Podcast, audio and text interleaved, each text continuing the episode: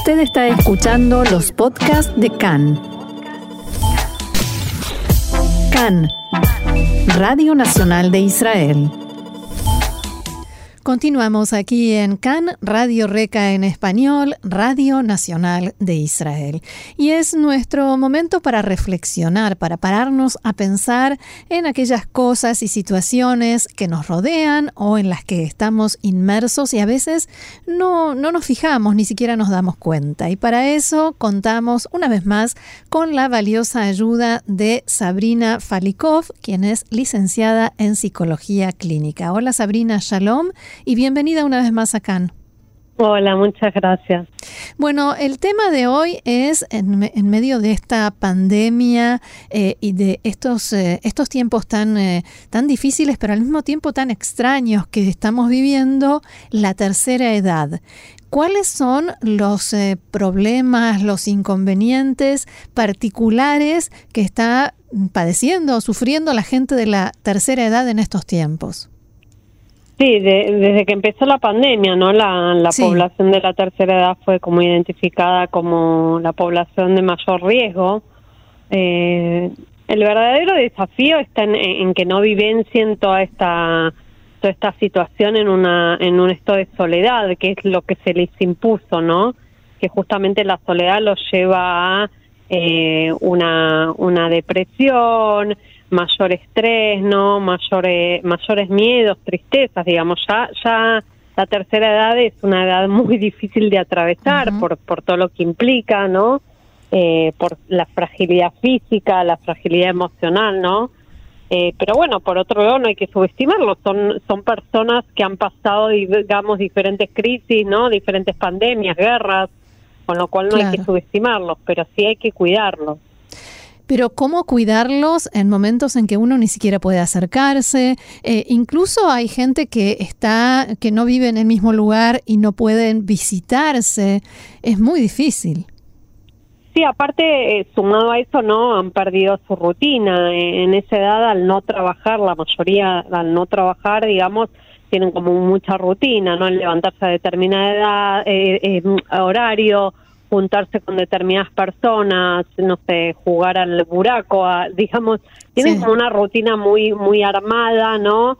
Eh, y entonces eso justamente lo que genera es eh, todo, todo este malestar anímico, toda esta tristeza que, que hace que su vejez sea más difícil de llevar a cabo. Y como vos bien decís, eh, hay mucha distancia, no solo por lo que se impone, sino real, ¿no? Familias que vienen en diferentes ciudades.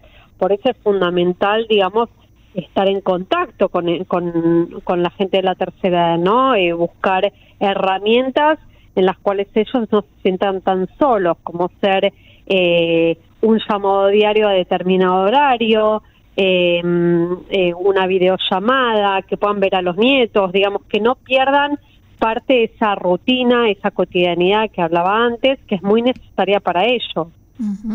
Aparte, me parece, ¿no? Que no tengan la sensación de que, bueno, están ahí y se los olvidaron. Sí, hay una, hay una sensación, ¿no? De olvido, de como te decía antes, es, es como que se los subestima, ¿no? Eh, son frágiles, bueno, pueden, pueden estar ahí solitos, quietitos, digamos, no va a pasar nada. Y en realidad sufren al igual que cualquier ser humano, ¿no? Eh, entonces, eh, vuelvo a lo mismo, lo importante es poder ayudarlos a armar una, una rutina que está fuera de ellos, ¿no? Este tema de las videollamadas, quizás no están tan habituados a hacerlos, bueno, enseñarles, ¿no? Buscar dispositivos, hoy en día hay muchos dispositivos que son fáciles de manejar, eh, juegos virtuales, ¿no? Existen los juegos virtuales que ellos también pueden hacer, eh, ejercicios eh, sencillos de movimiento dentro de la casa, acordar días y horarios, como te decía, para que cumplan determinadas actividades, ¿no? A tal hora te voy a llamar, a tal hora hay un programa de televisión de cocina, no, no sé, digamos, armarles una rutina tal en las cuales ellos no se sientan solos y no sientan que eso los está eh, sobre sobreexigiendo, ¿no? Porque hay un, una sobreexigencia también mental, lo hemos hablado, ¿no? Eh, genera todo un deterioro cognitivo, ¿no? Aumenta la presión arterial, se van sumando eh, síntomas que antes no estaban. Y buscar quizás la manera de que participen en alguna reunión familiar, un encuentro familiar, algo más amplio. Bueno, eh, hoy en día hay gente que se reúne, digamos, tomando distancia, ¿no? Buscan espacios abiertos o mismo en la casa, digamos, poniendo a la persona de riesgo en una situación más, eh, menos comprometedora. Entonces es muy importante, digamos, como vos decís, generar espacios donde sí se pueda, ¿no? Hoy en día está todo mucho más eh, posibilitado, ¿no? No estamos en cierre, en ceguer, con lo cual sí hay posibilidades. Si bien siguen siendo personas de riesgo, hay muchas otras alternativas. Ir a visitarlos tomando distancia, encontrarse en un parque, en un lugar abierto, ¿no? eh, y, y, bueno, buscar alternativas. Ahora, decías que la rutina es importante.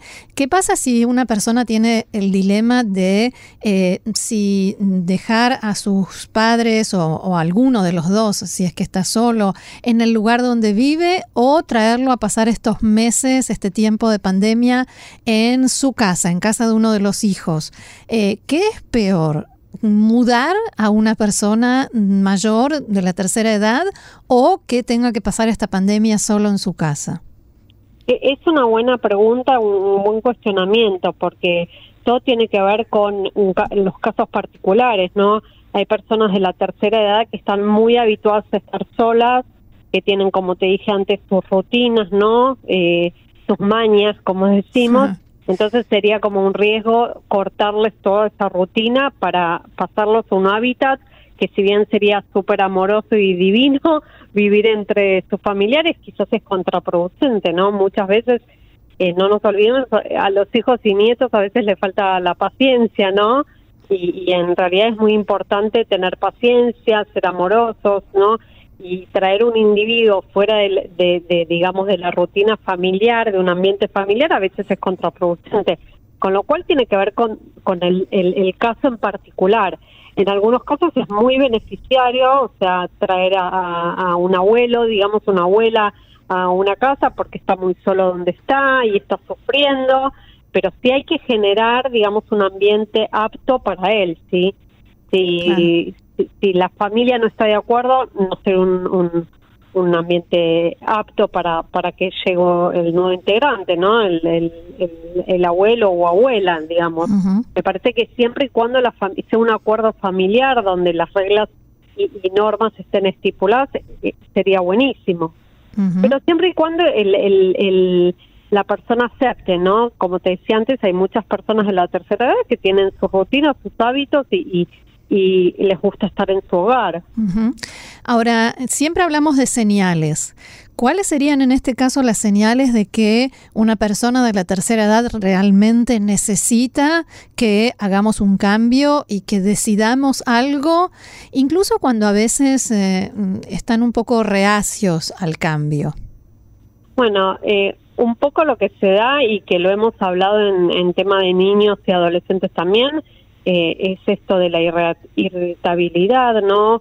Eh, la tristeza, eh, empiezan con síntomas muy depresivos, ¿no? A no quererse levantar de la cama, no bañarse, malos hábitos en, la alimentación, digamos, hay, como una pérdida de, de, de, todo lo que le daba vitalidad, ¿no? De la rutina, de levantarse en determinado horario, de cumplir con actividad física, ¿no? Entonces, los síntomas son muy similares, ¿no? Esto del estrés, el miedo, la tristeza, ¿no? La, la depresión en muchos casos. Eh, en medio de toda esta pandemia y el riesgo y el miedo que naturalmente da, ¿cuál podría ser un argumento no solamente válido, sino también efectivo para animar a una persona de la tercera edad a salir, a salir de su casa ahora que se puede? O sea, el término medio, ¿no? Entre animarlo a salir y no ponerlo en riesgo. ¿Qué, decirle? ¿Qué les decimos? Bueno, hay que volver a empoderarlos, ¿no? Empoderarlos, a, mí me gusta la palabra empoderar, ¿no? Es, como darles nuevamente esa fuerza y esa esperanza que necesitan para seguir adelante. Porque todo el tema de, la tercera edad y que son eh, identificados como una población de riesgo, lo que los lleva a ellos es a la muerte. Y digamos, eh, eh, les da como mucha tristeza y mucha angustia pensarse así. Entonces hay que volver a empoderarnos y como te decía antes, hay que buscar actividades que a ellos ya les gustaba desde antes y que les permitan seguir hacerlas. Por ejemplo, hacer actividad al aire libre, por ejemplo, cursos de cocina. Hoy en día hay, hay muchos cursos que se están dando. Entonces, curso de cocina, juntarse con una cantidad de, de personas a jugar juegos de mesa, ¿no? Digamos, a alentarlos a, a, que la vida sigue, como te decía antes, reempoderarlos en esta, eh, en esta situación que, que en realidad lo que hace es tirarlos abajo, ¿no? Claro, la vida sigue, pero con mascarilla, con todos los cuidados. Eh, es lo que yo decía del término medio, ¿no? De dónde está el equilibrio. Sí, hay que, por un lado, enfocarlos a, eh, en los aspectos de la vida que sí se puede hacer, no centrar todo en la pandemia y no olvidarnos, como te, dice, te decía antes, que no hay que subestimarlos. Son personas que han pasado por mucho, ¿no? Han vivido guerras, han vivido crisis y han vivido otras pandemias, con lo cual saben de qué se trata, si bien cada pandemia es diferente, ¿no? Pero hay que poder hacer un balance entre qué aspectos de la vida sí se puede seguir adelante y en qué tengo que, que, tener cuidado, ¿no? Y recordar que ellos tienen la sabiduría de la vida que los más jóvenes todavía no tienen. Exactamente, sí. Muy bien, Sabrina, ¿hay algo más que quieras agregar sobre esto? No, que nos sigamos cuidando, ¿no? Lo importante, seguir hmm. usando barbijo, distancia y cuidarnos. Así es. Muy bien, Sabrina Falikov, licenciada en Psicología Clínica, muchísimas gracias una vez más por esto y será hasta la próxima. Hasta la próxima, gracias. Shalom. Shalom.